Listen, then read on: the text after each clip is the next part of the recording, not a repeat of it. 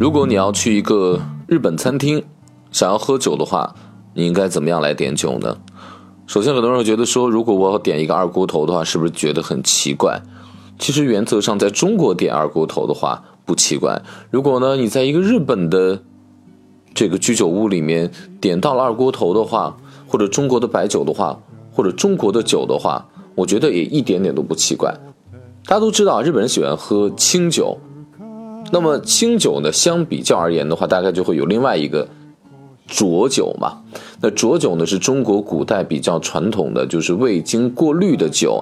你比如说白居易有首诗叫《问刘十九》，绿蚁新醅酒，红泥小火炉，晚来天欲雪，能饮一杯无？这个绿蚁新醅酒，它就是这个浊酒。还有《三国演义》，什么一壶浊酒喜相逢，一壶浊酒尽余欢，等等等等，其实就是中国最早的未经过滤的酒，叫浊酒。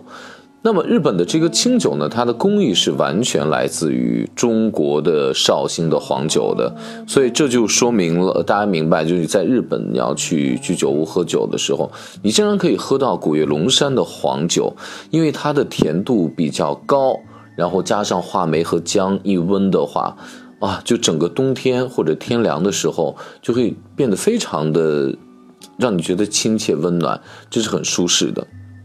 那好了。我们到日本餐厅的时候，首先告诉大家，点到中国酒是不太奇怪的。那我们在日本餐厅，在国内在吃日本餐厅的时候，点点一些日本酒的时候，我应该点什么酒？难道就只能点清酒吗？如果在日本的明治维新之前啊，如果你点清酒的话，这是千篇一律，它一定是这么来的，因为它是非常传统的。那因为明治维新之后呢，日本经历了工业化的浪潮，那出现了很多的勾兑清酒。那很多人呢，就边喝这酒就觉得，啊，这个世风日下呀，这酒的品质太差了呀。然后呢，就把明治维新之后的酒哭着喝，说这叫乱世之酒。那明治维新之前的酒，就叫做和平之酒。这就导致日本的这个清酒呢急剧的下滑，他们赖以生存的清酒急剧下滑，最低的时候在日本的市场占有率不到百分之十五。呃，我估摸着现在呢，据说也不会超过百分之三三十，因为我没有拿到最新的日本的这个酒的这个市场占有率的这个数据啊。那么在乱世的时候，明治维新之后，大家对这个清酒的这个信任不过的时候，喝什么呢？这个时候呢，也是受工业化、受西方的影响，让日本人呢开始喝啤酒。所以呢，比如说日本的朝日啤酒相相当有名。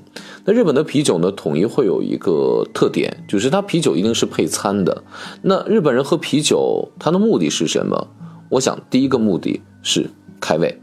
在正式吃饭之前，日本人呢通常就喜欢先点一杯啤酒，因为啤酒第一不会让你喝醉。呃，它这种清爽的感觉呢，会让你觉得非常的开胃，而且日本的啤酒呢，通常都是以极其清爽的口味、甘甜的口味为主的，而并非像比如说德国、比利时，呃，这些酒，呃，给人那么重的这个啤酒花、苦涩的味道。那你知道日本的，我一直讲日本的这个餐饮文化是水，那中国是火，大家知道中国的师傅要讲究这个如何讲究油温啊、火温。炒勺嘛，那日本呢，通常叫吃刺身也好吃寿司也好，日本师傅讲究的是保证原材料本身的这个清淡的味道。包括你看怀石料理的第一道是让你吃一米饭，把米饭当菜来吃，那就是那就知道就日本的是。水的这种文化要保保湿嘛，要保原材料最终的最最新鲜的味道，所以它的酒的味道，啤酒的味道一定不会太重的。包括你在喝日本的清酒的时候，也是这样的道理。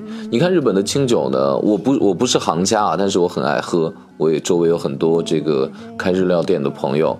呃，像我前两天去那个 Moto 医院的时候，呃，老板叫我来送了瓶塔记啊，这个我一看是很高级别的塔记。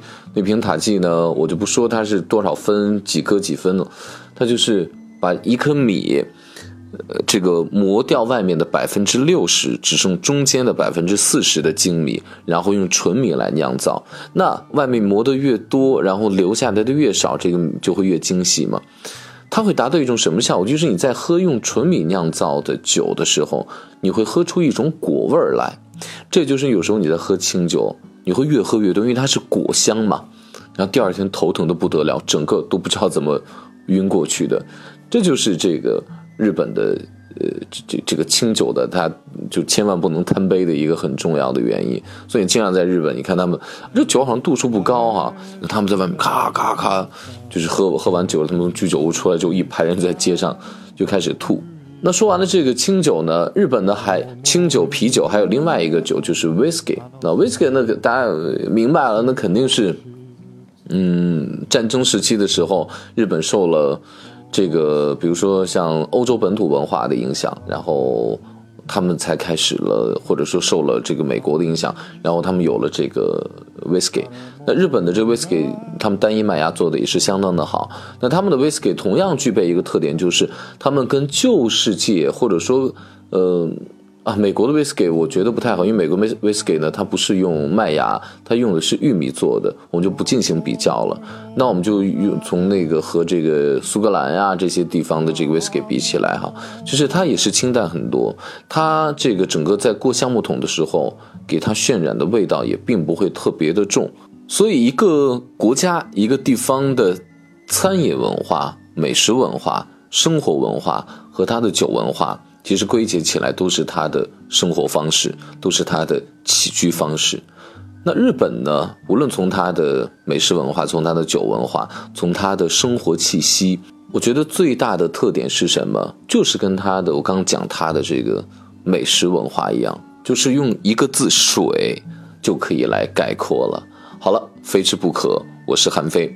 那以后你要是去日本的居酒屋喝到了中国的酒，不要奇怪。如果你在中国的这个日料店里面，呃，喝到了中国的酒，或者点酒的时候点了中国的酒，大家也不必讶异，因为酒有别长嘛。反总之就是喝的是一个心情，用什么样的酒配什么样的餐，因人而异，有大体的原则。但是我不建议大家完全刻板的按照一味的别人定的标准来，一定要喝出自己的风格来。